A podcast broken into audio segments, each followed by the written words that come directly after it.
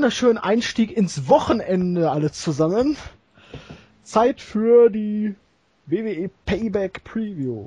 Ja, dieses Mal in leicht veränderter und größerer Runde, neben meiner Wenigkeit und natürlich unserem Veteran, dem JME, den Jens. Hallo Jens. Schönen guten Tag.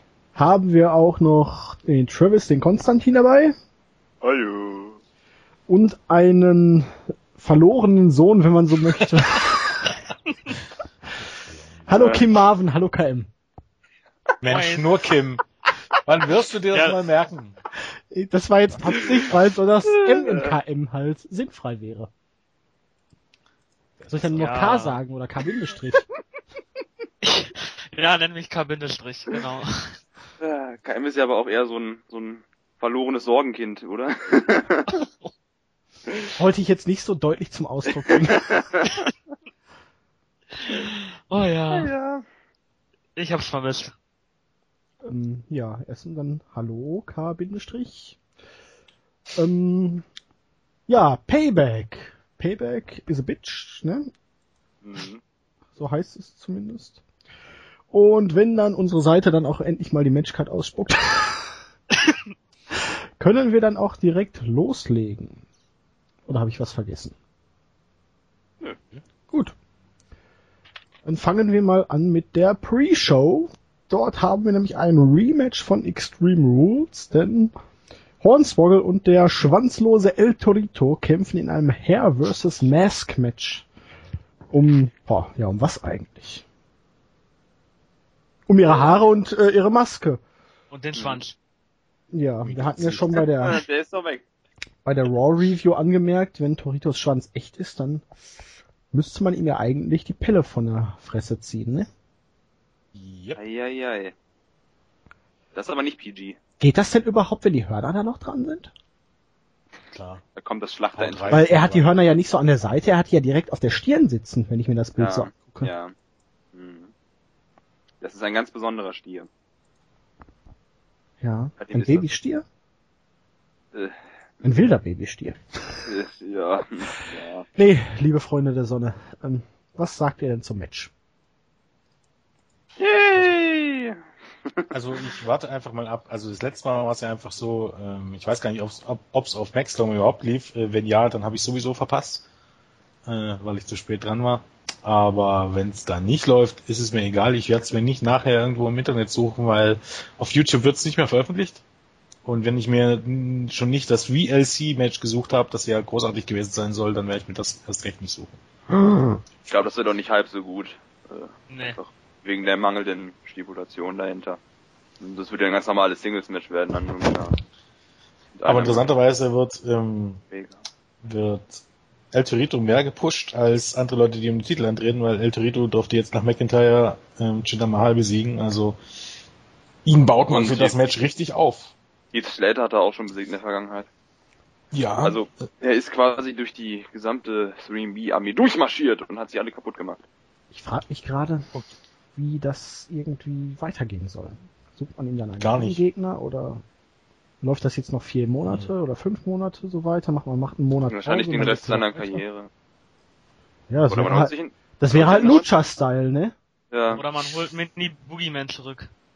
Ach du Scheiße. Ähm, super. Ja. aber eigentlich ist ja ist ja im Grunde ähm, so ein Mask vs. Match eigentlich meistens auch in Mexiko öfters mal das Ende der Fehde dementsprechend. Öfters. Nicht. Äh, Also das sagt Ja, ja, manch- nicht, dass der Typ dann ohne Maske noch äh, großartig, also nicht weitermachen kann. Da gibt's ja schließlich auch genug. ja, Aber ja, na klar. ja. Ich das sag ist, ja nur, zumindest, dass der, ist zumindest der Höhepunkt so. Also ist schon richtig. ich sag ja nur, dass El Averno jetzt wieder bei, äh, jetzt bei AAA ist und Sin Cara ist jetzt wieder in Mexiko, tritt für AAA an und unter welchem Namen? Mystico. Mystico. Die Und das- scheißen einfach mal auf alles. Ja, und Averno auch als Averno, obwohl wohl beides ähm, eigentlich CML gehört. Wir scheißen auf alle Namensrechte. Aber die machen das ja gegenseitig so, also. Die haben Ja. das ja bei Ja. Irgendjemandem hatte CMLL das ja auch gemacht. Psychosis? Keine Ahnung. Könnte sein. Aber ist Psychosis nicht auch bei der AAA? Ach, keine Ahnung. Ich bin da immer noch nicht ganz so drin, aber die wechseln da ja auch munter hin und her irgendwie mal. Die Mexikaner halt. Die Mexikaner halt. Wer Ja, gewinnt? Ähm, ja, also Torito. Torito, weil ein Stier ohne Schwanz okay, aber ein Stier ohne Der Torito ohne Maske ist völliger Quatsch. Und Hornswoggle hatte die Haare ja sich wahrscheinlich jetzt nur wachsen lassen, damit er sich die rasieren kann. Vermutlich, ja. Ja. Okay. Ja, ich glaube, viel gibt's zu dem Match nicht zu sagen. Ich glaube, äh, wer, wer das mag, der wird sich's angucken. Wer es nicht mag, wird sich's nicht angucken. Es wird ein Comedy-Match, es wird keine wrestlerische Offenbarung, nehme ich mal an, weil Hornswoggle, ähm, selbst wenn er sich bemüht, er ist halt nun mal kein, kein echter Mini-Wrestler. Und zaubern kann El Torito oder, ja, El Torito auch nicht. Und Ich bin, Ja, ich bin das mag gerade der entsetzt. was? Jetzt habe ich intern da äh, im Hobbyköcher-Thread da die Bilder von meinem Einpökeln, von meinem Fleisch hochgeladen. Und auf dem einen sind meine nackten Füße zu sehen. ja. Oh Gott. Ich sagte ja Nacktbilder.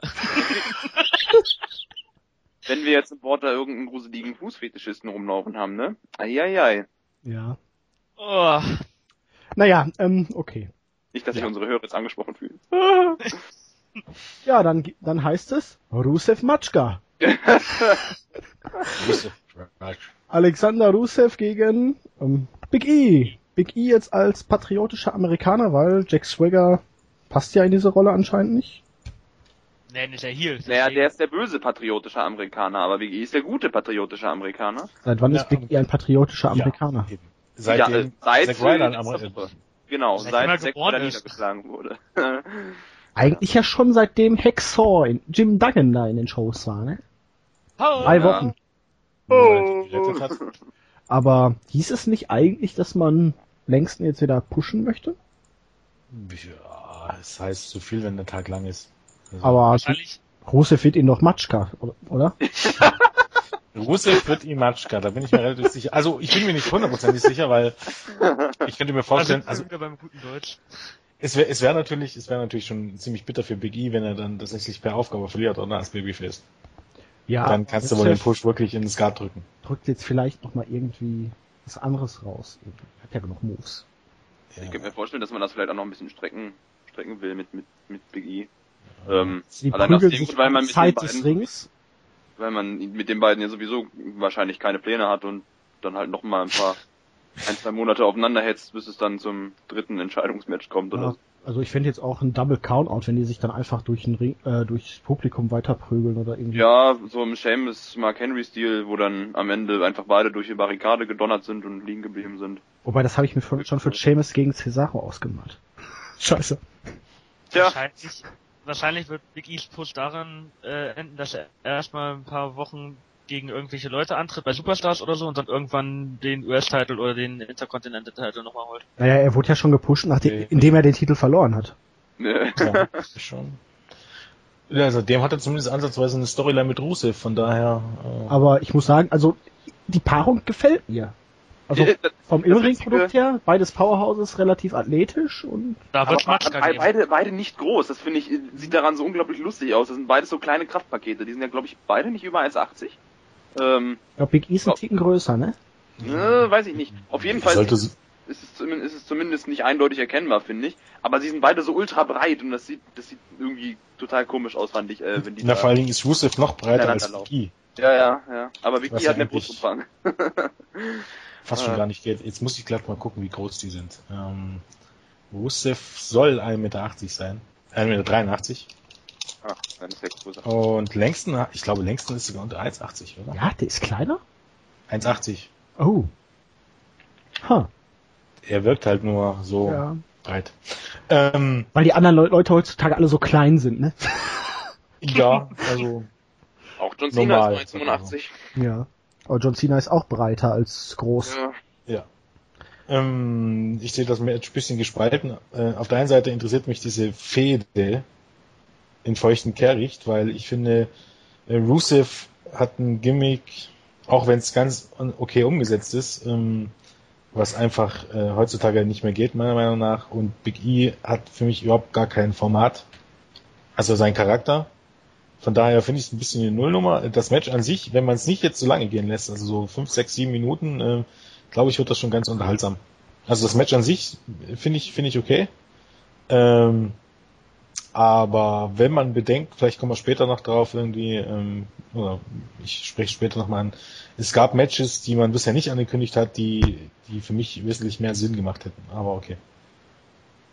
Ja, das Problem war halt, dass man äh, wegen dieser, ähm, wie war's, äh, wegen dieser ähm, Beat the Clock Challenge, dass man da Big E einfach irgendwie gegen, gegen irgendwen antreten lassen hat, anstatt da irgendwie die Fehde fehlen in Anführungsstrichen da weiter fortzuführen, weil da fehlt quasi noch eine Woche bei den ohnehin wenigen Wochen. Äh, Ja, mein Problem ist immer, äh, ist, äh, Ja. was heißt Fehde? Wo, wo haben die eine Fehde? Ohne Grund kommt Big E und haut, äh, hat den Save für, für Duggan gemacht und äh, ohne Grund kommt E auf einmal mit amerikanischer Flagge raus. Wo, wo ist für mich der Hintergrund? Wo macht das Ganze überhaupt irgendeinen Sinn? Ja, Das ist den für hätte einfach ja, so aus dem, er auch Hexhawk gerettet. ja, warum?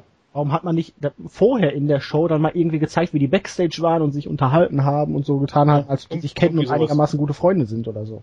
Ja, hat man das bei der WWE jemals gemacht? Hm. ja, Ja, nee, hat man nicht, aber sollte man vielleicht. Also es, es sollte doch irgend, für so, auch so für eine, so eine Midcard-Fälle irgendeinen Grund geben, irgendeinen Grund geben, warum die sich jede Woche an die Gurgel geben. Und wenn es dann schon den Grund gibt, sollte der nicht vollkommen an den Haaren herbeigezogen sein. Wir brauchen mehr Manager, wir brauchen mehr Frauen. Da so als Welle und irgendwie um Objekte, um die man sich streiten kann zum Beispiel. Und mehr, naja, wirklich so Verbindungen, Freundschaften und Intrigen und Zig Ja. Es sind, es sind ja eigentlich auch, ne, auch so kleine Sachen. Also zum Beispiel, was wäre denn gewesen, hätte Big E bei der Beat the Clock Challenge gegen irgendjemanden, ja, ich weiß nicht, wie man das, es war ja ein Match mittendrin. Man hätte nur was anderes gucken müssen. Angenommen, Big E wäre angetreten gegen R-Truth. Und im Match gegen R-Truth kommt Alexander Rusev raus, weil Rusev mit Truth was zu tun hatte. Und dazu wird das Match unterbrochen zwischen Big E und, und R-Truth und Big E schafft es deshalb nicht rechtzeitig, R-Truth zu pinnen und, und schlägt deshalb die Uhr nicht. Und schon hättest du zumindest ansatzweise den Grund gehabt, warum Big E irgendwas mit Rusev glaubhaft am Hut hat. Jens, dafür müsste er aber dann aber auch mal Promos halten dürfen.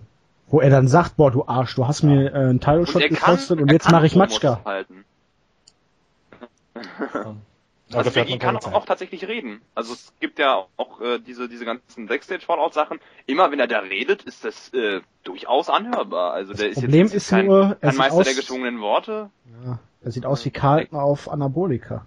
Das Ja, er, und er das guckt wie ein. Auto, wenn er wenn er irgendwie bedrohlich wirken soll. Aber ähm, Cena hat auch eine Gesichtsmimik wie, pff, weiß ich nicht, irgendein Ed Wood-Schauspieler. Also ähm, daran soll es nicht scheitern. Na gut, Naja, Ja. ähm, Sieger? Naja, Rusev verliert nicht, aber wer der Sieger, also das heißt nicht, dass er gewinnt, finde ich. Ich bin mir nicht sicher, ob man Big E einfach direkt verlieren lässt. vielleicht lässt also man wenn ihn einer auch, verliert, dann Ja, wenn einer verliert, dann ist es Big E auf jeden Fall.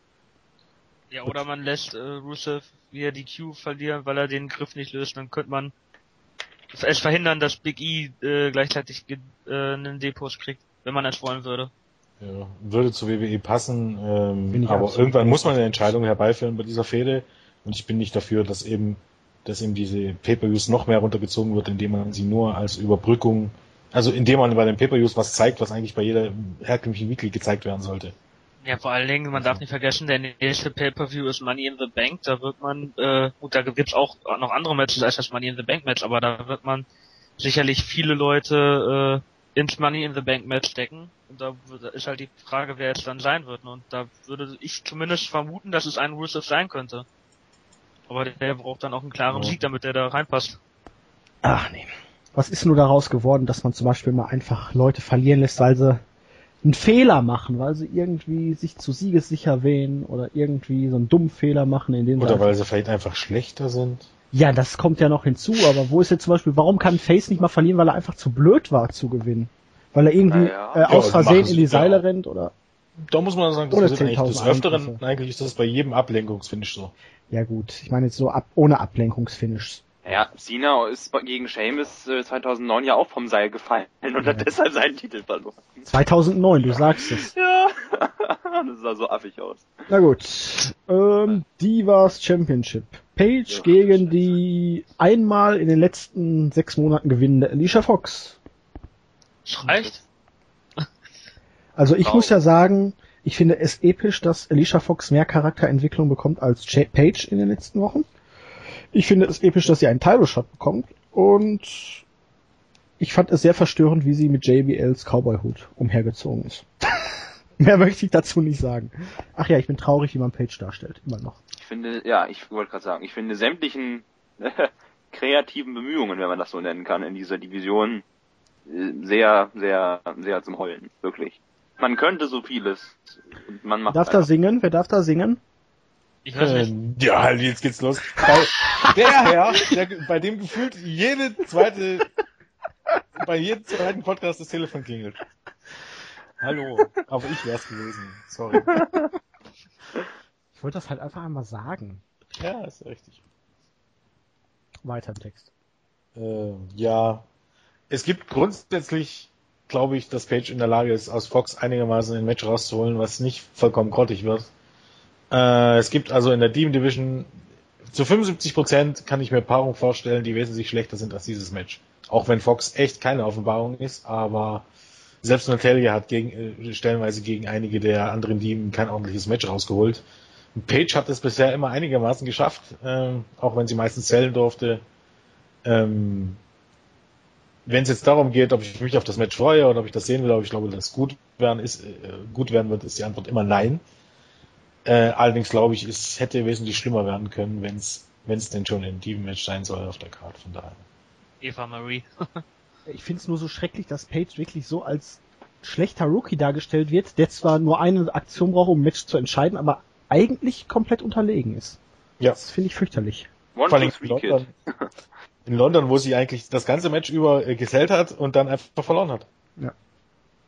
Kein, eigentlich im Grunde kein Comeback, nix, einfach nur drauf bekommen, drauf bekommen, drauf bekommen, Fox hat sie gepinnt, fertig. Im Grunde ein langer Squash. Finde ich super. Kann man mal so machen. Also ich glaube, glaub, das Problem, was die WWE halt sieht, ist, dass man eigentlich äh, mit Page gegen AJ geplant hat und dass man sich zu sehr darauf versteift hat, dass sie nach Extreme Rules äh, wieder zurückkommt. Äh, das hat aber doch überhaupt nichts damit zu tun, wie man Page darstellt. Das wäre doch auch gegen AJ nicht besser gewesen. Naja, ob man, dann hätte man vielleicht Page anders dargestellt, Warum stellt man sie nicht einfach so dar, wie man sie bei NXT dargestellt hat? weil man blöd ist. Man, ja. weil man bei NXT andere Writer arbeiten. ja, Und ich kann trotzdem hat es ja irgendwie funktioniert. Ja, und bitte. NXT ist äh, Triple H Projekt und äh, sein Projekt und nicht von Vince McMahon. Der da schreit da nicht so viel rein. Ja, aber die anderen holt man ja auch mit dem NXT-Gimmick äh, rein. Warum macht man das bei Page nicht? Weil, Ich meine, bei Adam Rose hat man es auch gemacht. Bei Bordellis macht man es. Äh, bei Emma macht man es. Nur bei bei Page ist man der Meinung, dass man es nicht machen sollte. Ja. Die ist ja einfach nur da. Die ist da und hält halt zufällig den Titel, weil AJ so doof war und ihren Titel aufs Spiel gesetzt hat, als sie ihr erstes Match hatte. Und nichts weiter. Im Endeffekt keine weiteren ansehnlichen Entwicklungen. Und deshalb finde ich das Match auch wieder völlig hingerotzt eigentlich. man hat sie auch noch nie gut dargestellt, das muss man dazu sagen. Ja klar. Allein schon, allein schon den Titelgewinn, dass sie eine Ohrfeige kriegt und sich äh, zwei Jahre lang gefühlt äh, die, da die Wange hält. Also ich möchte jetzt nicht sagen, dass AJ keine Ohrfeigen verteilen kann, aber so sehr kann das auch nicht wie getan haben. Ja, es war halt vom ersten Augenblick an. Ja. Von dem Moment an, wo Page in den Ring gestiegen ist nach nach WrestleMania, war es halt eine absolute Nullnummer. Aber naja, ich meine, ich glaube, wir sollten diesen unwichtigen Sachen nicht nicht so viel Zeit opfern, weil äh, ne, glaubt irgendjemand, dass Fox gewinnt? Äh, Nein. nein. Sie gewinnt an Erfahrung. Dann hätten wir das auch geklärt, oder? Das ist immerhin auch etwas. Okay, dann haben wir das Intercontinental Championship Match. Bad News Barrett gegen Rob Van Dam. Tja, Barrett hat, glaube ich, bei SmackDown jetzt Spoiler Ja. clean gegen Sheamus verloren. Die Push and Progress. Sinnfreiste Ansetzung vor diesem Pay-Per-View, die ich mir vorstellen konnte. Champion gegen Ich- Champion, das hatte bestimmt sehr viel Prestige. Und Rob Mhm. Van Dam ist halt einfach, wie wir es bei Raw gesagt haben, im TNA-Modus. Wir Juckt mich hatten- nicht. gestern ja eine Q&A-Frage aufgenommen, ähm, die noch nicht ausgestrahlt wurde bis hierhin, aber da war die Frage, was wir von Dave Meltzer halten. Ähm, um jetzt gerade mal einen Bogen zu spannen, auch aus Werbung auf die Q&A-Ausgabe. Wenn man sich die Radioshows mal über eine Weile anhört, lernt man auch ein bisschen was über Booking. Und wir hatten jetzt hier im Aufbau für die Midcard-Matches, hatten wir zwei Matches, die man bei WWE offenbar für eine gute Idee hält, weil sie da so ein bisschen, ähm, so ein bisschen äh, Überschneidung hatten und weil man das wohl ähm, für passend hielt, um die beiden Midcard-Titel-Matches zu bewerben. Und das war einmal die Herausforderer gegeneinander und einmal gegen die Champions gegeneinander. Ähm, sollte man ja denken, ist irgendwie eine gute Idee auf, ähm, auf dem Weg zu dieser Show. Und ich bin der Meinung, es ist eine absolut beschissene Idee. Du hattest jetzt zweimal ohne Not, musstest du jeweils den Heraus einen Herausforderer und einen Champion verlieren lassen. Ja. Und ja, mach du es. Das kann, egal wie man es dreht und wendet, keine Idee sein, denn ähm, du lässt die Leute schwach aussehen und warum sollte sich dann für so ein Match bei beim Pay-Per-View jemand interessieren? Warum sollte sich jemand dafür das Network bestellen oder weiß ich was nicht? Gebt doch den Sachen Bedeutung. Und gebt Siegen und Niederlagen Bedeutung und lasst sie nicht einfach nur vollkommen random Matches bestreiten, auch wenn das gegeneinander ist. Das hat nichts mit Fäden oder irgendwas zu tun. Das ist einfach nur, nur schwach und macht am Ende keinen Sinn. Ja, vor allen Dingen das, also es ist sowieso so, wie du schon sagst, es ist generell eine scheiß Situation. Vor allen Dingen hat man eigentlich, äh, weil jetzt haben wir beide, Bad News Barrett und Rob Van Dam verloren, wenn ich mich nicht irre. Also hat man eigentlich äh, das Intercontinental Titelmatch schon schlechter dargestellt als das äh, US-Title-Match. Könnte man so sagen, ja. Und das ist halt, weil dann es interessieren sich sowieso die Leute nicht so sehr für die Titelmatches, weil man die schlecht aufbaut, aber dann äh, kriegt man noch mehr das Interesse eigentlich von den Matches. Das Ding ist einfach, eigentlich wäre es so einfach, so ein Match zu bewerben. Ich meine, ähm, bei WWE denkt man offensichtlich, dass wenn, wenn die nicht bei jeder Show was miteinander zu tun, hab, äh, zu, zu tun haben, vergessen die Leute, dass äh, die eine Fehde haben und vergessen das Match beim Pay-Per-View. Das Ding ist, erstens gibt's äh, Segmente, um das zu machen. Also, keine Ahnung, es spricht nichts dagegen, wenn ähm, Wade Barrett gegen Wrestler XY gewinnt, sich dann ein Mikrofon nimmt und erklärt, dass er RVD am Wochenende kaputt hauen will, will und RVD macht das gleich am Montag und kündigt an, Backstage-Segment bei Renee Young, dass er Barrett den Titel abnehmen will und dann wissen die Leute wieder, dass die ein Match gegeneinander haben. Dann sagen die Kommentatoren nochmal, hier am Sonntag das große Titelmatch um den Titel zwischen Wade Barrett und RVD und dann hast du das Ganze genug gehypt und dann lässt du die beiden, wie gesagt, gegen irgendwelche Geeks, wo es genug gibt im Roster gewinnen, lässt die deutlich gewinnen und fertig ist der Lack. Oder, wenn es gar nicht sein sollte und wenn es sich das Ganze schon zieht, setzt du ein Tag-Team-Match an. Und zwar eben RVD und Sheamus gegen Wade Barrett, gegen äh, gegen Wade Barrett und ähm, Cesaro. Und mhm. da lässt du dann halt irgendwie ein beschissenes Finish durch die Q oder irgendwas. Und das Brawl. reicht für eine Go-Home-Show auch zu. Ja, oder du machst es so, dass du bei, dass du bei, also das Tag Team Match, was du ja auch hattest, ja die, die, die Idee hatte ich auch gerade, und du machst dann bei Raw zum Beispiel, gewinnt dann, äh, gewinnen dann die Heels und bei SmackDown die Faces oder andersrum, je nachdem. Das kannst du dann theoretisch auch machen, weil dann hat keiner, also ist es nicht so deutlich wie jetzt, dass äh, welche schlecht dastehen. Kannst du im Grunde, natürlich kann man das im Grunde auch machen, aber ähm, ich weiß nicht, man sollte gewisse Matches nicht so oft wiederholen. Natürlich kannst du das machen. Du kannst, du kannst, ja, natürlich kann, kann man es grundsätzlich machen, aber ja, viele Wege führen nach Rom. Äh, entscheidender Punkt ist ja, dass man es nicht macht. Und dass jetzt Barrett verloren hat und wir waren bei Barrett gegen RBD, oder? ich glaube schon. Ja. Dass Barrett verloren hat und RBD verloren hat und Barrett äh, hält am Montag in, in, ein, in ein Segment nur eine kurze Promo, die überhaupt nichts mit dem Match zu tun hat. Dann verliert RBD, der, der weniger Charakter gar nicht haben könnte, ähm, seitdem er letztes Jahr bei Money in the Bank zurückgekommen ist. Äh, und auch wenn das Match wenn RBD ein bisschen an seinem Timing arbeitet, ähm, nicht, nicht der absolute Totalausfall werden wird, äh, frage ich mich, warum man sich jetzt dafür interessieren sollte. Das Interessanteste dürfte Wade Barretts äh, schlechte, Neu äh, schlechte News sein. Obwohl das Match an sich nicht schlecht werden dürfte. Vermutlich ja. wird seine schlechte News sein, dass AVD nicht mehr in der Lage sein wird zu kiffen. ja. Oder die, eben, die schlechte Neuigkeit ist, dass er wieder durch den Test durchgefallen ist. Kann auch sein. Ich Oder die glaube, schlechte Neuigkeit ist, dass er nicht durch den Test durchgefallen ist und antreten soll. Den Kerl nüchtern zu ertragen, ist wahrscheinlich auch nicht mehr möglich. Na gut, äh, so ja. ist Leute. Verteidigt. Und dafür soll, soll Wade Barrett gegen Sheamus bei SmackDown richtig gut gewesen sein. Also. Ja, die beiden hatten ja auch früher schon richtig starke Matches. Es macht nur so im Moment überhaupt keinen Sinn, die beiden jetzt gegeneinander zu stellen. Wahrscheinlich. Ja, und, und, vor allen Dingen, warum, warum macht man es dann nicht zum Main Event? Das war nämlich, glaube ich, nicht der Main Event, oder? Keine Ahnung. Nee, der Nee, der Main Event war mit irgendwas mit Ray Wyatt gegen so, irgendein, ja, so, genau. ne, Last Halt. Hallo! Ray Wyatt gegen, der Usos. Oh. Du hast ein Champion versus Champion Match. Also, Du siehst halt halt, was die Titel wert sind. Schon, selbst wenn es nur ein IC-Titelmatch ist, bei, bei drei Weeklies und bei einer, bei der B oder bei der C Weekly, warum stehen da die Midcard-Titelmatches nicht im Main Event? Ja, der stand nur einmal in dem Main Event und das nur, weil Dean Ambrose äh, den Ja, hat, Ambrose, noch hatte. genau. genau. Aber meiner Meinung nach sollten die Titelmatch immer in den Main Event stehen, weil bei SmackDown passiert eh nicht sonderlich viel. Und so, so ein Engel für, für, für die großen Fäden kannst du auch mittendrin in der Show bringen. Aber gib doch, den, es ist so einfach, den Titeln Bedeutung zu geben, aber naja, ich meine, das reden wir hier immer wieder 10.000 Mal dasselbe. Genau, wer gewinnt? Barrett gewinnt. Ja, da bin ich mir auch sicher. Ja, ich denke auch, dass AWD keinen Titel kriegt.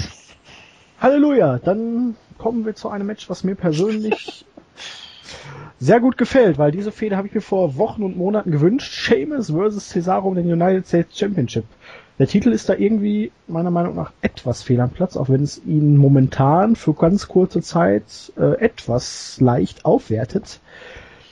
Aber ähm, ja, mir fehlt ein bisschen Substanz in der Fehde, aber ich freue mich auf dieses Match, weil die beiden haben für mich eine sehr, sehr gute Chemie im Ring. Es sind beides zwei große, fiese Typen, die sich übelst aufs Maul hauen werden und sowas will man noch sehen. Also ich hoffe einfach, dass das Match auch über 15 Minuten bekommt, vielleicht am besten 20 Oh. Minuten. Ja Ähm, gut, bei der Card ist das vielleicht sogar gar nicht so unwahrscheinlich. Ja, ich, ich glaube einfach, dass dann noch drei Matches auf die Karte kommen. ja. Zu Doch, dem, was drei. jetzt steht. Jens, Ja, Rose gegen Swagger. Ja. Das, Tick- das war doch schon mal. Smackdown, Rose gegen Swagger. ja, das, Das heißt wird ja nicht. trotzdem kommen, das wirst du sehen. Ja, ich wollte gerade sagen. Oh. Bo Dallas hast du auch noch, dann hast Oh, du das. Da, da Travis, bist du kein Oh, Oliver? nein! Travis. Dann, dann äh, geb, äh, zwei Tipps. Smackdown letzte Woche angucken, sein Debüt und vor allen Dingen auch sein Abgang bei NXT gegen Big E. Oh Gott, war das Hab ich großartig. beides gesehen. Och, war das Was war großartig. denn bei NXT? Das habe ich nicht gesehen. Bei NXT hat er dann halt gegen Big E verloren. Ja, Ähm, also das Match gehe ich jetzt nicht weiter ein. Ähm, ähm, hat er gegen Big E verloren und hat dann halt eine Promo gehalten. Er hatte erstmal einen tierischen Nervenzusammenbruch. Ähm, und hat dann eine Promo gehalten, ähm, von wegen, dass er nicht geht und die Fans haben, haben halt gechantet, Bo, leave! Bo, leave! ähm, und er hat dann halt gesagt, nein, ihr geht, also äh, you leave und äh, Bo, leave! You leave! Das ging halt eine Weile so. Und dann hat er gesagt, okay, als, als klüger, als klügerer Mann gehe ich. Und ich nehme mir solche Worte eigentlich nicht in den Mund, aber ihr stinkt. Wie so, ein- wie so ein kleines bockiges Kind. Also wie gesagt, wie so ein Babyface, der eigentlich, der eigentlich nie flucht, weil er ja ein lieber Kerl ist. Aber hier, weil er so, so, so bockig und, und angepisst ist, fängt er mal an zu fluchen. Ach, das war so großartig. Man wollte ihn quasi schon in den Arm nehmen, so, so, so tödlich oh. Er ist fett geworden. Wann ist der so fett geworden? Der war schon immer so fett, es fiel bloß nie so wirklich auf. In FCW war der Scheiß, also ein Scheiß, aber äh, nicht fett. ja, das ist schon eine Weile her. Ja, das ist richtig. Da Vielleicht- war da so war ein Stift, Aber der hat doch auch die eine Niere weg, vielleicht. Äh. Ja, könnte sein, ja. Oder hängt so viel mit seinem Bruder rum, Stoffwechsel. der sein Gimmick wahren muss und dann die Ernährung bei ihm genauso durchzieht. Äh, Naja. Also ganz viele Ziegen. Wir kommen vom Thema ab. Äh, wo haben wir denn? Ach, vs. Cesaro. Äh, ja, mir geht's genauso. Ich find's wieder sehr, sehr traurig, dass selbst so eine Fehde eines aufstrebenden Stars, der Heyman an seiner Seite hat, gegen Sheamus, einen ehemaligen World Champion, keinen Hintergrund hat. Es, es gibt im Grunde keinen Grund, warum die gegeneinander antreten, außer dass, dass es so ein bisschen Differenzen bei Matches gab, aber Leute, wie schwer kann das sein, so, so eine kleine Storyline zu flechten? Das ist doch nicht so schwer. Warum macht man sowas nicht? Vor allen Dingen, wenn man das Network an die Leute bringen will, dann muss man doch, keine Ahnung, die Leute für die Matches interessieren. Und das ist wirklich ein, ein klasse Match. Und wenn das, wenn, wenn das genügend Zeit bekommt, dann wird das, keine Ahnung, potenziell sicherlich auch eines der besten Match, WWE-Matches des Jahres. Weil ich glaube, die harmonieren super und ähm, du hast solche, solche Matches, wo, wo wirklich zwei, zwei große und starke Kerle gegeneinander antreten, ja auch nicht mehr ganz so oft bei WWE.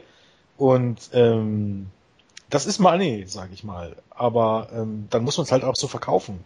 Und es ist halt jetzt nur ein Match um einen unwichtigen Titel und mit, mit sehr wenig und, und, und schwachen Aufbau. Und das finde ich absolut schade, denn für, für mich ist es ähm, neben dem Main Event eigentlich das Match, auf das ich mich am meisten freue.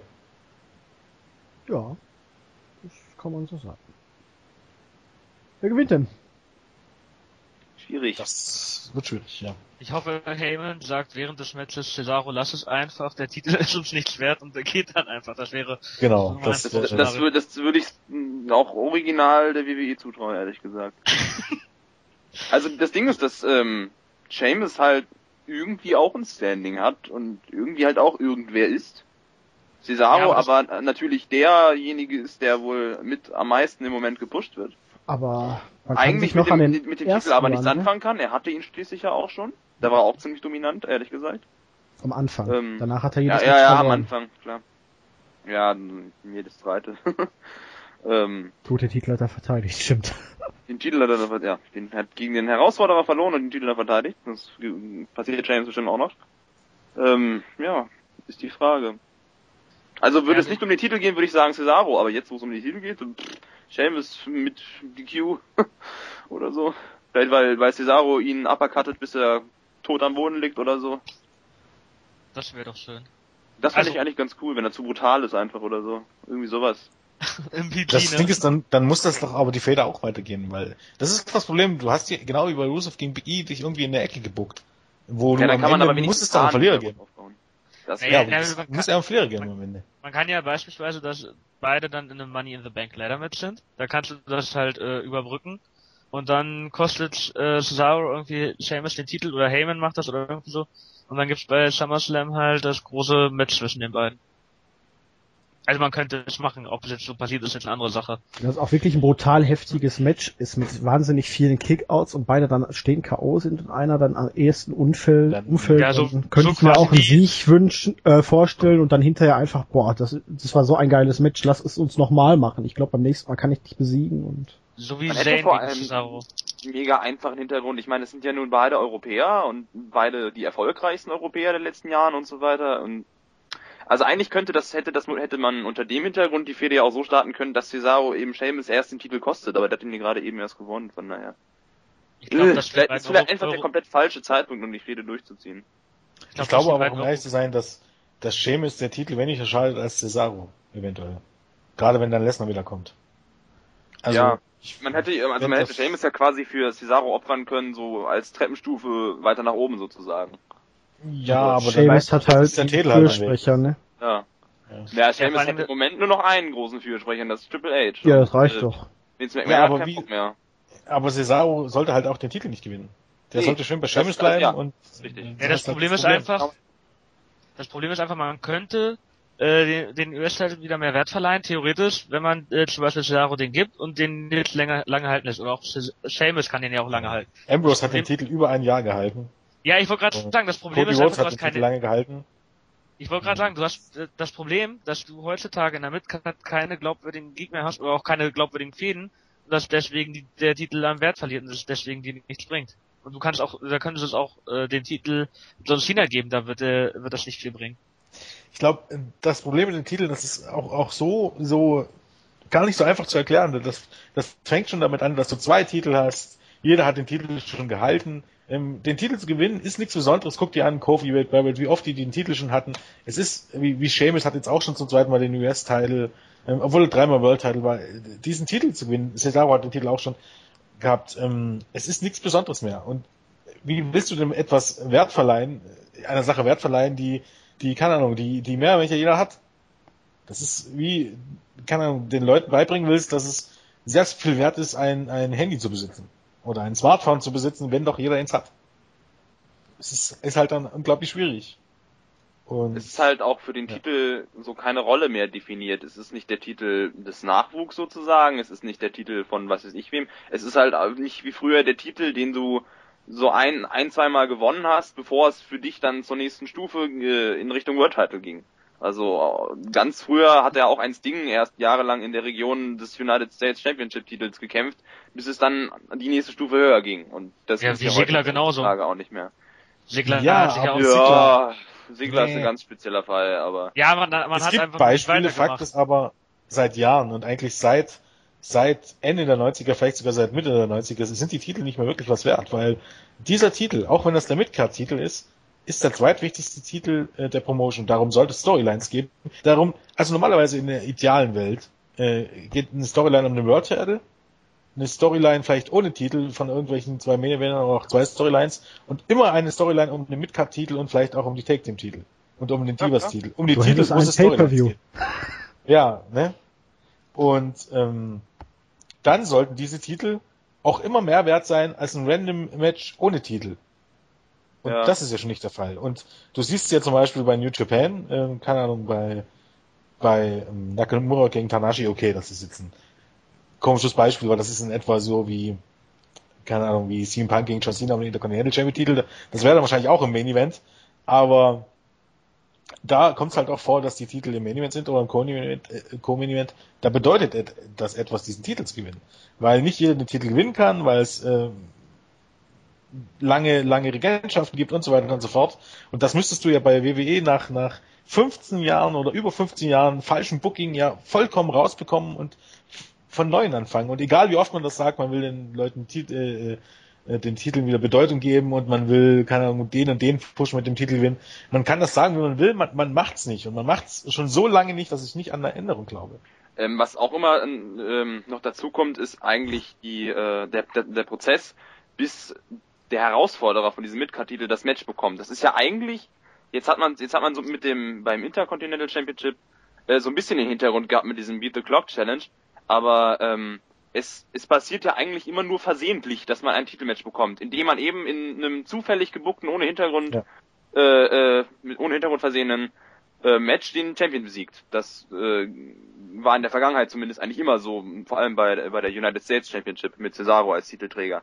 Bei New Japan läuft das eigentlich immer anders. Da gibt es dann einen Typen, der hat äh, relativ häufig gewonnen in letzter Zeit und nachdem der Champion seinen ähm, Herausforderer besiegt hat, kommt der raus und sagt ganz äh, altmodisch, hey du, ich habe in letzter Zeit viel gewonnen, jetzt will ich deinen Titel. Sagst du ja oder nein?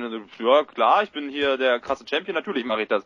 das. Das reicht doch schon. Also wenn man nicht die Bemühungen aufbringen will, für einen Midcard-Titel eine Fehde zu organisieren, dann äh, halt irgendwie sowas. Ich meine, man hat ja genug Jobber, die man denjenigen vor die Füße wer- werfen kann. Ja, das ist halt bei WWE schon. Ja, das hat man aber noch vor nicht allzu langer Zeit gemacht. Das ist jetzt nur in den letzten zwei Jahren ungefähr ist es halt immer weniger geworden und dadurch haben die Titel auch immer weniger Wert. Schon Äh, länger als zwei Jahre so. Also ich finde, das ist seit Ewigkeit. Also die letzte Fehde um die US-Titel war wahrscheinlich MVP gegen Matt Hardy oder so. Mit einer richtigen Storyline, ja, gefühlt, ja. Ich glaube, bei, Fall. beim IC war es Cody. Ziggler gegen Ryder? Cody gegen Booker T fällt mir bei der Intercontinental Championship ein. Das Cody war auch eine Ray Fehde auf jeden Fall. Was? Cody gegen Ray Ray. Ja, Ja, aber das war nicht um den Titel, oder? Äh, das war nicht um den Titel. Doch, ich glaub schon, Äh, doch, nee, aber Nee. Der, der stand nicht, der stand aber nicht on the line. Ja, ich weiß es nicht Nein. hundertprozentig. Nein, da hatte keiner von den beiden den Titel. Würde ich Geld drauf ähm, Egal. Ich meine, es gibt natürlich, natürlich, wenn, wenn jetzt so eine Blutfäde ist, die lange läuft, dann kann man auch mal ein Match bringen, ohne dass der, der jetzt unbedingt den Titel sich verdient hätte.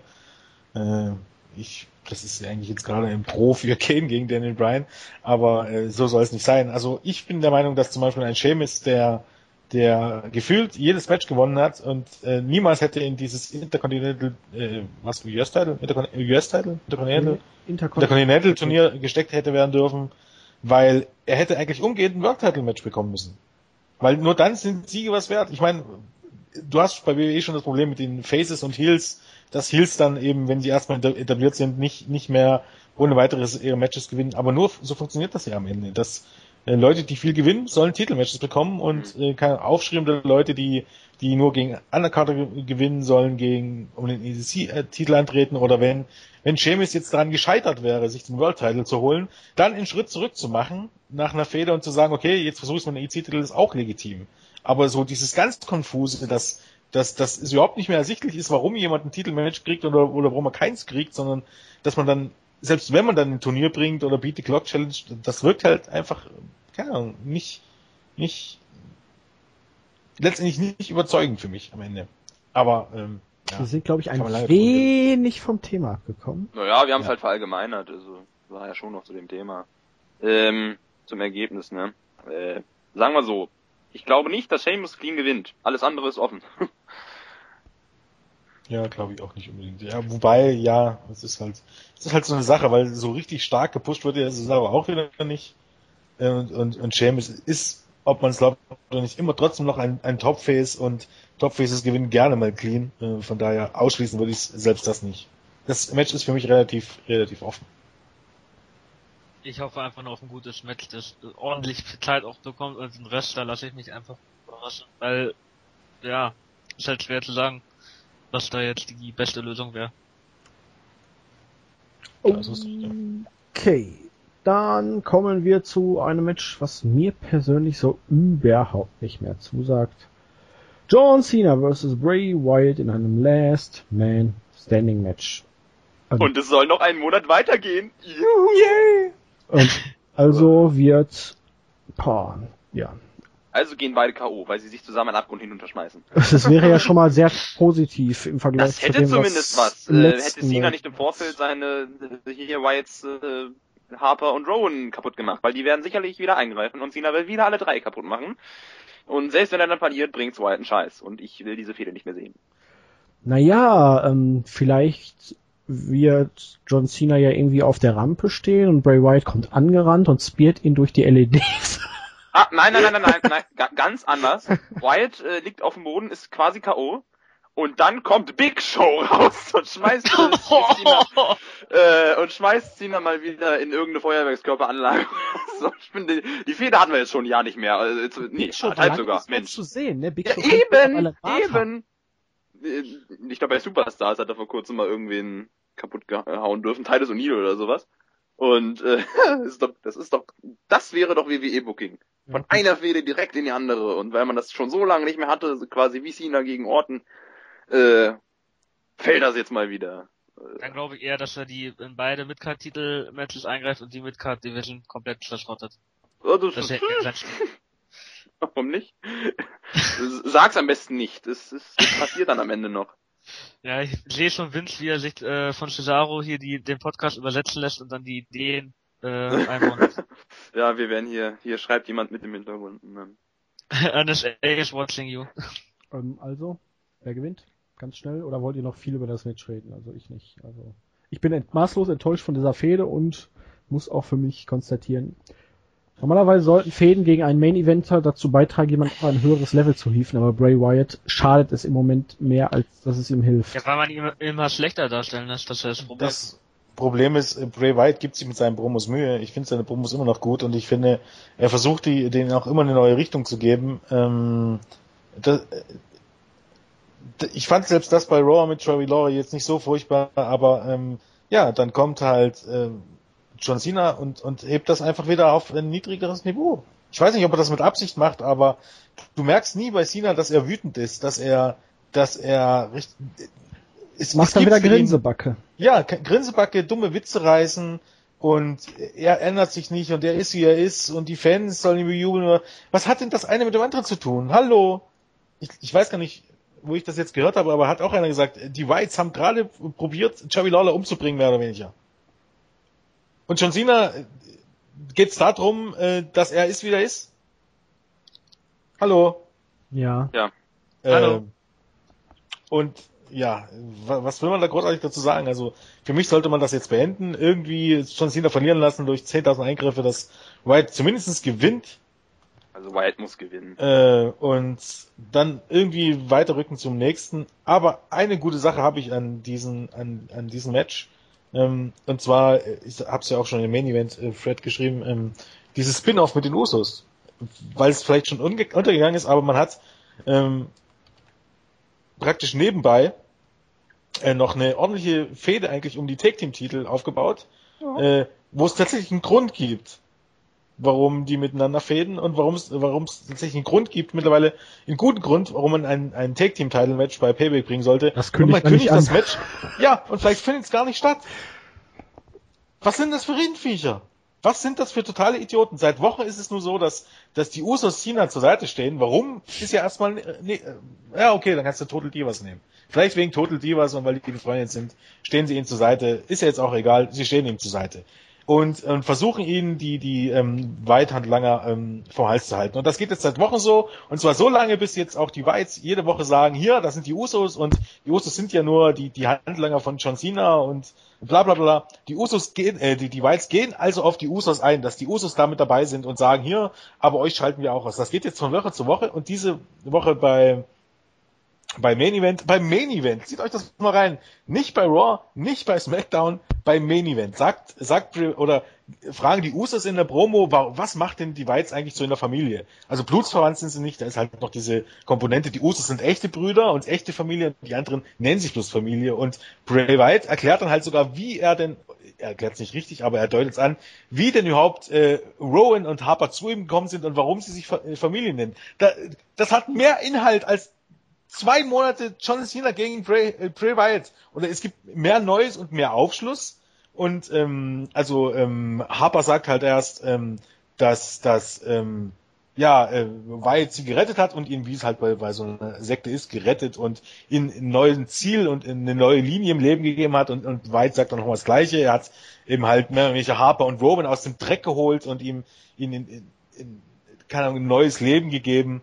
Und ähm, weil eben die Usos die Handlanger von John Cena sind, wird man sie heute abfertigen und zeigen, was passiert, wenn man den Whites und ihren Plänen in die Wege kommt. Und dann bringt man das Match bei Main Event. Und dann ist es bei Main Event noch so, dass, dass die Whites tatsächlich die Usos, die, die, die Champions besiegen. Was ist denn dann die, die logische Konsequenz? Dass ich um Gottes Willen ein paar Tage später, oder eigentlich hätte man das ja schon letzte Woche oder vorletzte Woche bringen müssen, dass man beim Pay-Per-View ein Titelmatch bringt. Und stattdessen mhm. steht, steht da Big E gegen Rusev oder, keine Ahnung, Chopper A gegen Chopper B. Und dann bin ich der festen Überzeugung, gepaart mit diesen Sachen, dass du äh, dort die Herausforderer gegeneinander stellst und einen verlieren lässt und dort die Champions gegeneinander stellst und einen verlieren lässt, dass die Leute, die dort sitzen, oder beziehungsweise dass, dass Hunter und Vince sich nur um die Main Events kümmern und, und nur um Evolution gegen Shield und der Rest läuft nebenbei und äh, das nebenbei abgefrühstückt wird von Leuten gemacht, die vom Wrestling-Business überhaupt gar keinen Schimmer haben, die nicht wissen, wie man, wie man sowas aufbaut, die nicht wissen, was die Leute interessiert, die nicht wissen, wie, wie seit 70 oder 80 Jahren Wrestling-Shows gebuckt werden, die im Grunde überhaupt nichts wissen. Und genauso kommt mir das auch vor, bei Total Divas läuft doch immer dieser Spacken dort rum. Dieser, dieser Klubschauge der den Leuten dann sagt, äh, was, was sie für, für ein Segment stehen. Meins Mark Carano. Ja, mhm. und der kommt nicht aus dem Wrestling-Business. Ja, solche Leute Wenn es wirklich so ist, dass solche Leute was zu sagen haben, brauchst du dich nicht wundern. Da könntest du die Road Agents und so in, in, in Arsch abmühen, aber wenn du dort solche Pfeife sitzen, also sitzen hast, das, das die nicht wissen, wie sowas funktioniert, dann ja. Das ist doch der Punkt, den, äh, wenn man sich die ganzen guten alten Jim Cornette äh, Ausraster-Interviews bei YouShoot oder sowas mal anguckt, was er immer schon angekreidet hat, ist, dass ähm, Mitte der 80er es angefangen hat, dass die Leute ähm, bei den großen Companies äh, Leute in ihre Firma reingelassen haben, ins Unternehmen, die vom Wrestling-Business keine Ahnung hatten und die dann aber trotzdem in hohe Positionen gestellt wurden und äh, Stück für Stück angefangen haben, das Booking und äh, die Leitung des und des äh, der Wrestling-Liga kaputt, kaputt zu machen. Einfach weil sie halt keine Ahnung hatten. Ich meine, WCW wurde mal von dem ehemaligen Chef von Pizza Hut geleitet. Hatte der Ahnung von Wrestling? Nö, aber war irgend so ein ja. haushoher Offizieller halt irgendwie, da der vom, sagen, vom Business äh, Ahnung hatte das war ja tatsächlich so schon eigentlich im Nachhinein sind ja viele der Meinung, dass überhaupt mit dem Anfang, dass schon das NWE-Engel bei WCW das Anfang, äh, der Anfang vom Ende war, weil es dann, dann so wurde, dass Heels auf einmal cool waren und dass Heels cooler waren als Faces. Und dass das schon der Anfang, der, der Niedergang der WCW war, bevor sie überhaupt bergauf ging weil ähm, das eben halt das Ganze verschoben hat, dass die Heels auf einmal die waren, die cool waren und die, die waren, die bejubelt wurden und die waren, die die Faces ähm, als Idioten darstellen dürfte. Also genau, genau falsch rum eigentlich. Und dann hast du das Problem, dass du dort Leute hattest, die wahrscheinlich tatsächlich was davon verstehen, von dem Business. Hogan, Nash und Co., denen das aber egal war, weil, weil sie nur ihr Ego hatten und weil es denen darum ging, selbst gut auszusehen und selbst möglichst viel Geld mitzunehmen.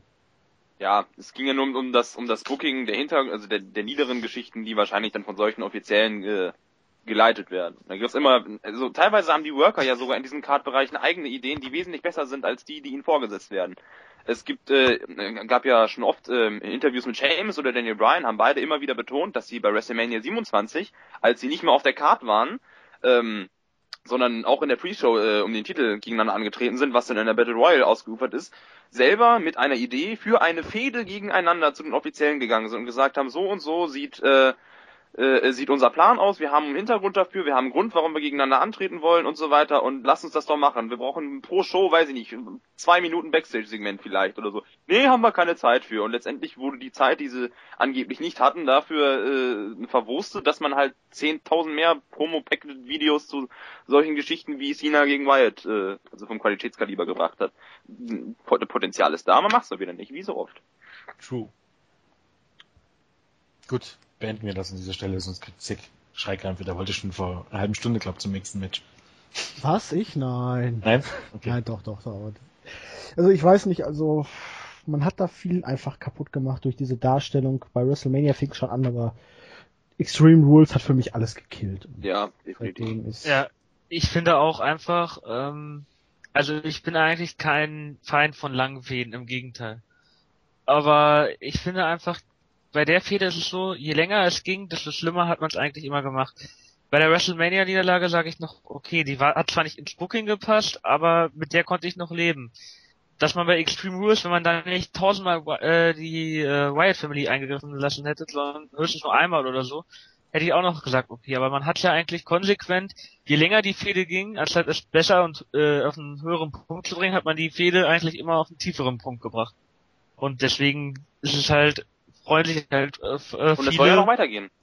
ja, nee, Es soll, es, soll wohl, es soll wohl noch einen Monat gestreckt werden. Und äh, I Quit Match Ja. hatten wir noch nicht, ne? ja, die, oh, nein, bitte nicht. wahrscheinlich Nein, nur, Frage- damit Cena nicht im Money in the Bank Match teilnehmen kann. ja, ungefähr, wahrscheinlich. Oder dass die beiden im Money in the Bank, Bank Match teilnehmen.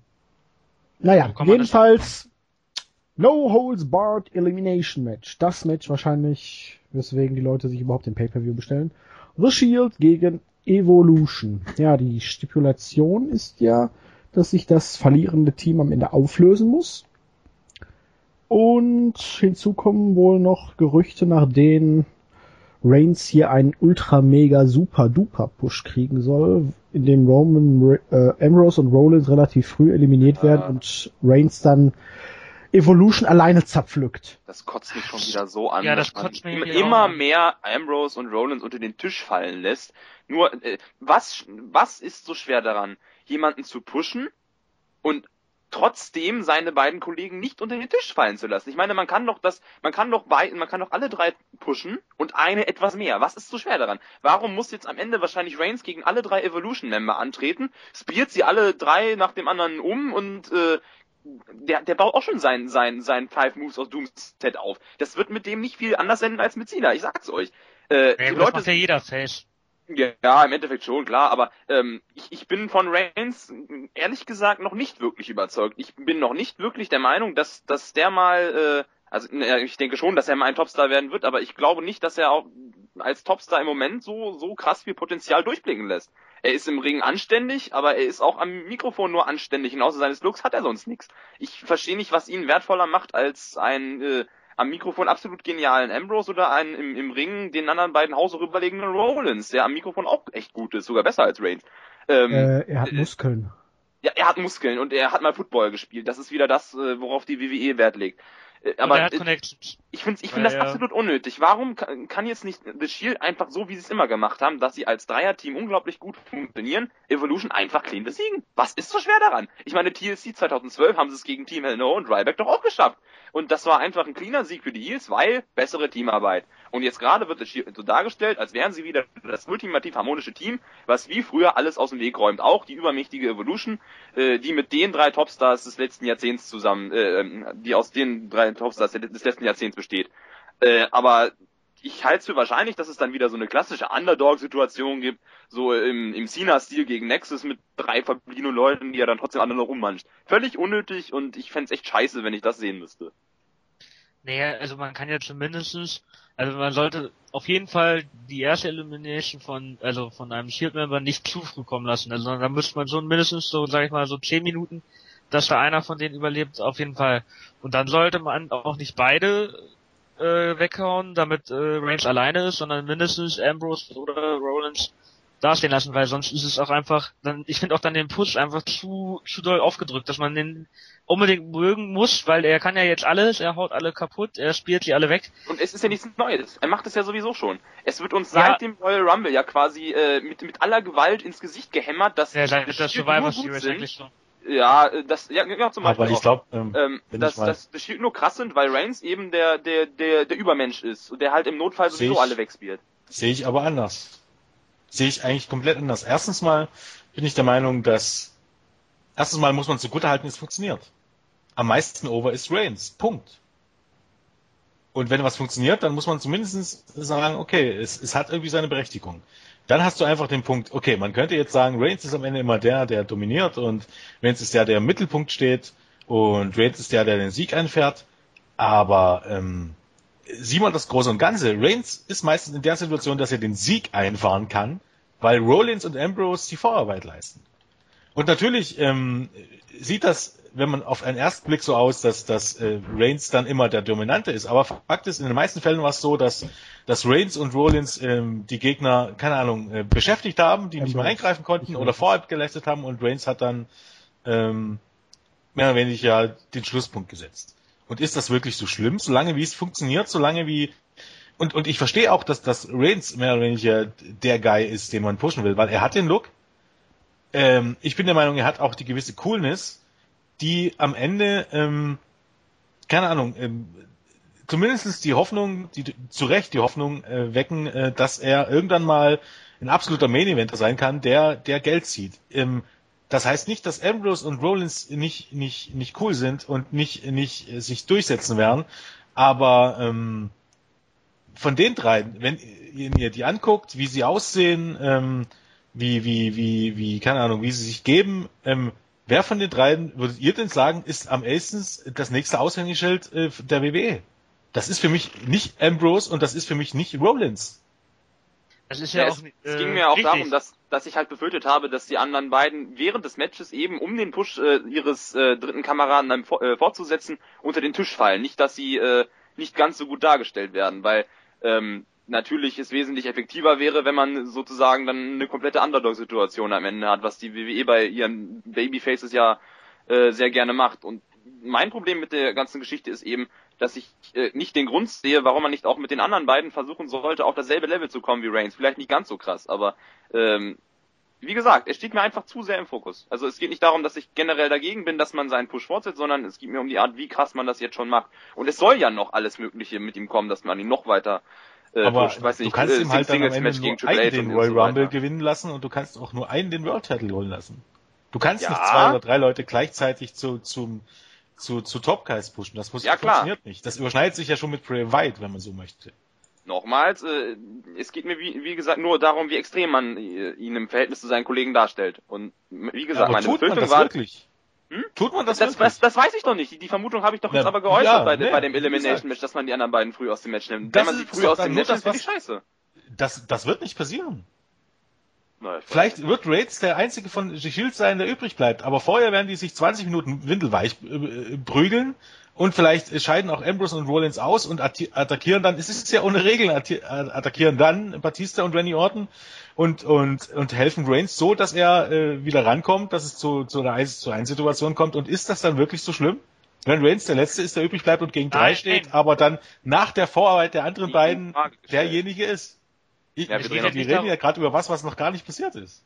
Ja, wir reden aber nur darum, dass wir befürchten, dass man, ist ja richtig, das ist noch nicht passiert, aber wir befürchten halt, dass man Reigns irgendwie quasi die 20 Minuten lang alleine kämpft. Also ist jetzt das wird nicht passieren. Ja, aber auch selbst, selbst wenn es 10 Minuten sind. passieren.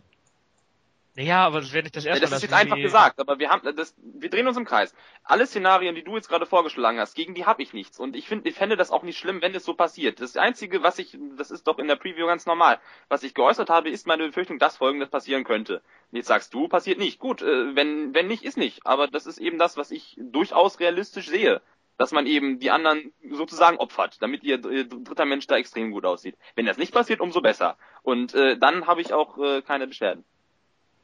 Ich meine, da kannst du, müsste man genauso drüber reden, äh, dass theoretisch auch äh, Evolution gewinnen kann. Also im einfachen Grund, wenn es weitergehen soll mit, mit Reigns gegen Triple H, naja, dann, dann musst du ja auch irgendwie mal, und, und wenn du überlegst, wie viele Matches jetzt tatsächlich Orton und, und Hunter und Batista zuletzt verloren haben, dann ist das doch noch viel legitimer, dass, dass die Shield gar nicht gewinnt. Was keinen Sinn machen würde, wenn Batista geht. Ja. Also, natürlich gibt's immer das, das, äh, die Möglichkeit, dass irgendwie Sachen passieren, die dann am Ende nicht gut sind, aber ähm, selbst wenn man Reigns eben, ich geh, äh, im Moment gehe ich davon, wenn es so werden soll, dass dann irgendwie so eine 1 gegen 3 Situation kommt, dann wird's in etwa so werden wie bei Extreme Rules auch, dass die 20 Minuten gehen und das, keine Ahnung, dass dann äh, der Moment kommt, wo Rollins Ambrose ausscheiden und dann macht Reigns den Sack zu. Ich meine, natürlich sehen die anderen immer ein bisschen aus wie, wie aus der zweiten Reihe, aber und natürlich, wenn es nach mir ging, würde ich, würde ich, würde ich vielleicht sogar den, nach meinen Vorlieben, die, diesen Weg mit Ambrose gehen und ihm die Chance geben, aber eben dann vielleicht eher als Heal. Aber ich verstehe schon, warum man es macht, wie man es macht und ähm, ich Ja, kann es nachvollziehen und ja, mal, mal abwarten. Wir gehen immer einfach davon aus, dass, dass man es nicht so extrem verbocken wird und die Anzeichen zuletzt wir- waren ja eigentlich Davon gehen wir aber immer aus. Ja, und zuletzt sah es ja auch so aus. Also für mich kam, kam Rollins und Ambrose zum, für mich eigentlich nicht, nicht so deutlich äh, als, als zweite oder dritte Geige rüber. Sondern Man muss äh, ja auch Reigns stand generell Mittelpunkt, aber Ich fand das in letzter auch Zeit eigentlich immer stärker. Also ich fand es am Anfang ähm, komplett auf einer Ebene und es, ist, es kristallisiert sich für mich halt immer mehr heraus, dass ähm, dieses Stable halt immer mehr jetzt sich halt nur noch auf Reigns konzentriert. Und äh, sagen wir so, natürlich ist es so, dass wenn du die drei nebeneinander stellst, an der Wand stellst und sagst, so, wer wird der nächste Topstar, dass man vielleicht sagt Reigns. Aber äh, gerade dieses typische Bild, wer der nächste Topstar wird, hat sich doch in den letzten Jahren ultra geändert mit denjenigen, die jetzt an der Spitze sind. Also das heißt, es, es, es, es verschwimmt sozusagen, weil man nicht mehr genau sagen kann, wen die Fans dann letztendlich doch annehmen.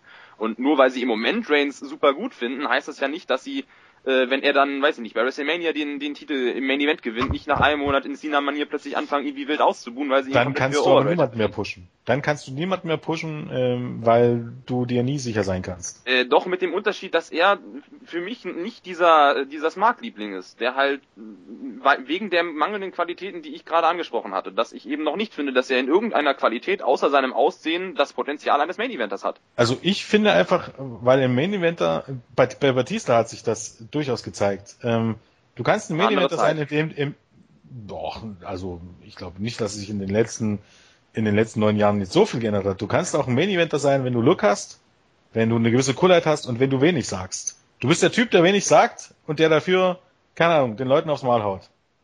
Und nicht stundenlang rumlaberst, wie das John Cena tut. Das ist vielleicht sogar mal eine nette Anwechslung. Und genau das ist, das ist das bei Reigns. Und, und bei SmackDown war das auch, da hat er mal zwei, drei Sätze gesagt und nicht nur drei Wörter. Und so wie er die vorgetragen hat, war, war das vollkommen in Ordnung. Ich brauche keinen, keinen, du siehst das ja an Orten, an Cena, an Batista. Die halten Promos, die sind nicht sonderlich gut. Und die halten Promos und labern und labern und labern. Das muss ich nicht haben. Das ist, ist sinnlos, ist nutzlos. Und ich, muss keine, keine zehn Minuten äh, labernde Promos haben. Beziehungsweise bei Reigns wäre es dann so, keine Ahnung, sein Gegner kommt raus, labert zehn Minuten und Reigns sagt in drei, äh, drei, drei Sätzen, ja mach du nur, äh, ähm, bei Show XY hau ich dir aufs Maul. Reigns Matschka, genau. Genau, Reigns Matschka. Wer gewinnt denn? Shield. Muss ja, wenn Batster abhaut, ne? Weil ich glaube jetzt nicht, dass man Shield jetzt splittet, oder? Das wäre Ja, kann naja, das Ding ist, äh, Nee, das wenn, wenn Evolution gewinnen würde und The Shield sich aus, au, auflösen würde, dann hätte ja Evolution ihr Ziel erreicht und könnte sich im Endeffekt auch auflösen. Also das wäre völlig, völlig sinnbefreit eigentlich. Und äh, ich, dadurch, dass Evolution ja nicht fortbestehen muss, sehe ich keinen Sinn darin, dass dann sich, sich äh, The Shield auflösen. Die Frage ist doch, wurde das Match wirklich so, wirklich so angekündigt, mit direkt mit der Stipulation, dass das Stable sich auflösen muss, wenn So wie ich das bei Match Raw gehört habe, ja. Ja, sie haben gesagt, ähm, nach dem Match wird das Stable Geschichte sein, bla bla bla und werden nicht mehr zusammen antreten. Aber ist die Stipulation so oder ist das bloß so gemeint, ja, wir werden euch am Sonntag so verprügeln, dass ihr, keine Ahnung, ihre, eure Karrieren beenden müsst. So habe ich das eher verstanden. Also, dass diese Stipulation aufgerufen würde, dass, dass das Match, äh, das Team, das verliert, sich auflösen muss, habe ich so nie gehört. Hm. Dass Also das explizit nur- so erwähnt wurde. Ich habe nur andere Stellen des Vertrages gelesen, aber die passen nicht zum Match. Vielleicht äh, lässt man sich dieses Szenario dann auch bis Sonntag mal wieder irgendwie offen oder so. Keine Ahnung. Ich habe so verstanden, aber kann auch sein, Ja, dass es ich ist nicht unmöglich, aber ähm, verhört habe. Naja, aber die Frage ist halt. Ich glaube trotzdem, dass Shield gewinnt. So, Ende, fertig, aus. Das wollte ich auch sagen. Gut. Möchte noch irgendjemand jetzt was sagen? ich will jetzt hier keinen Druck machen, aber Dürfen wir denn? ich will gar keinen Druck machen. Ähm, ja, nee, also ähm, Äh, wird der ich bin immer noch Gewinn der seinen Meinung, Titel abgeben? nein. Gut. Nein. Was wird passieren? Wird Brie Bella mit Stephanie McMahon sich prügeln, um für den SummerSlam ein Match aufzubauen? Es wird- Ja, ich glaube, es wird irgendwie- Irgendwie zum Match wird's kommen, glaub. Oh Gott. Oh my gosh, Daniel. Oh my gosh. Oh my gosh, Brian. Ich weiß nicht, wie man es jetzt weiterziehen will. Langsam wird's lä- lächerlich, aber man wird's weiterziehen. Der, also Travis kann das wirklich einmalig. Oh my gosh, Brian. Oh my gosh. Yes. Ja, Also, irgendwann ähm, wird es auch wieder Total Divas geben in diesem Zusammenhang, wenn wir mal wieder ein bisschen Zeit haben. Leider war es die letzten Wochen eng. Aber die zweite Staffel ist ja auch bald zu Ende. Dann gibt's dann wieder einen großen Special. und die dritte ist schon angekündigt. Ja. Rosa Mendes. Ähm, Aber mit, Boah. mit Rosa Mendes, das muss, muss eigentlich nie sein. das äh, Das doch, wird- weil ich möchte die mal öfter in Nahaufnahme sehen, weil so Oh, wenn man die so sieht, kommt sie einem immer vor wie ein Transvestit und äh, bei Total Divas kann man das nicht verdecken. Musste Batista fragen, ob da was dran ist an dem Gerücht. Ich möchte die einfach nur öfter mal wieder betrunken sehen. Das ist doch die Chance. Ja, bei Was? Batze weiß ich ja nicht. Äh, wahrscheinlich wird sie bei ihm die Murmeln gesucht haben und nichts gefunden haben. Wegen den Steroiden. Wahrscheinlich hat, äh, hat sie die Murmeln gesucht und Batista hat sie gefunden. Aber bei ihr dann, äh, So, das ist, glaube ich, das Schlusswort. In diesem Sinne wünschen wir euch einen wunderschönen, spaßigen Pay-Per-View, äh, Special Event. Nein, für uns ist es ja noch ein Pay-Per-View. Am Sonntag und ja, dann nächste Woche wieder Review für den Pay-Per-View, Raw Review, vielleicht noch ein bisschen mehr, ein bisschen weniger. Wir werden es erleben. Und an dieser Stelle nochmal ein Aufruf äh, in halb privater Natur, wenn jemand irgendwo TV Kaiser Ausgaben auftreiben kann. Immer her oh damit. ja, oh ja. Wie kommst du denn jetzt da drauf? Äh, wir werden es erleben. Spruch von TV Also- Kaiser, von Tilman Ja. Volker. Und Also ich der suche User- verzweifelt. Der User kriegt dann auch was Besonderes irgendwie. Ja, da lassen wir uns was einfallen. Ich suche verzweifelt die Ausgaben von TV Kaiser. Sie sind nirgendwo zu finden. Na gut, äh, das war jetzt. Naja, egal. Tschüss. Tschüss. Ciao.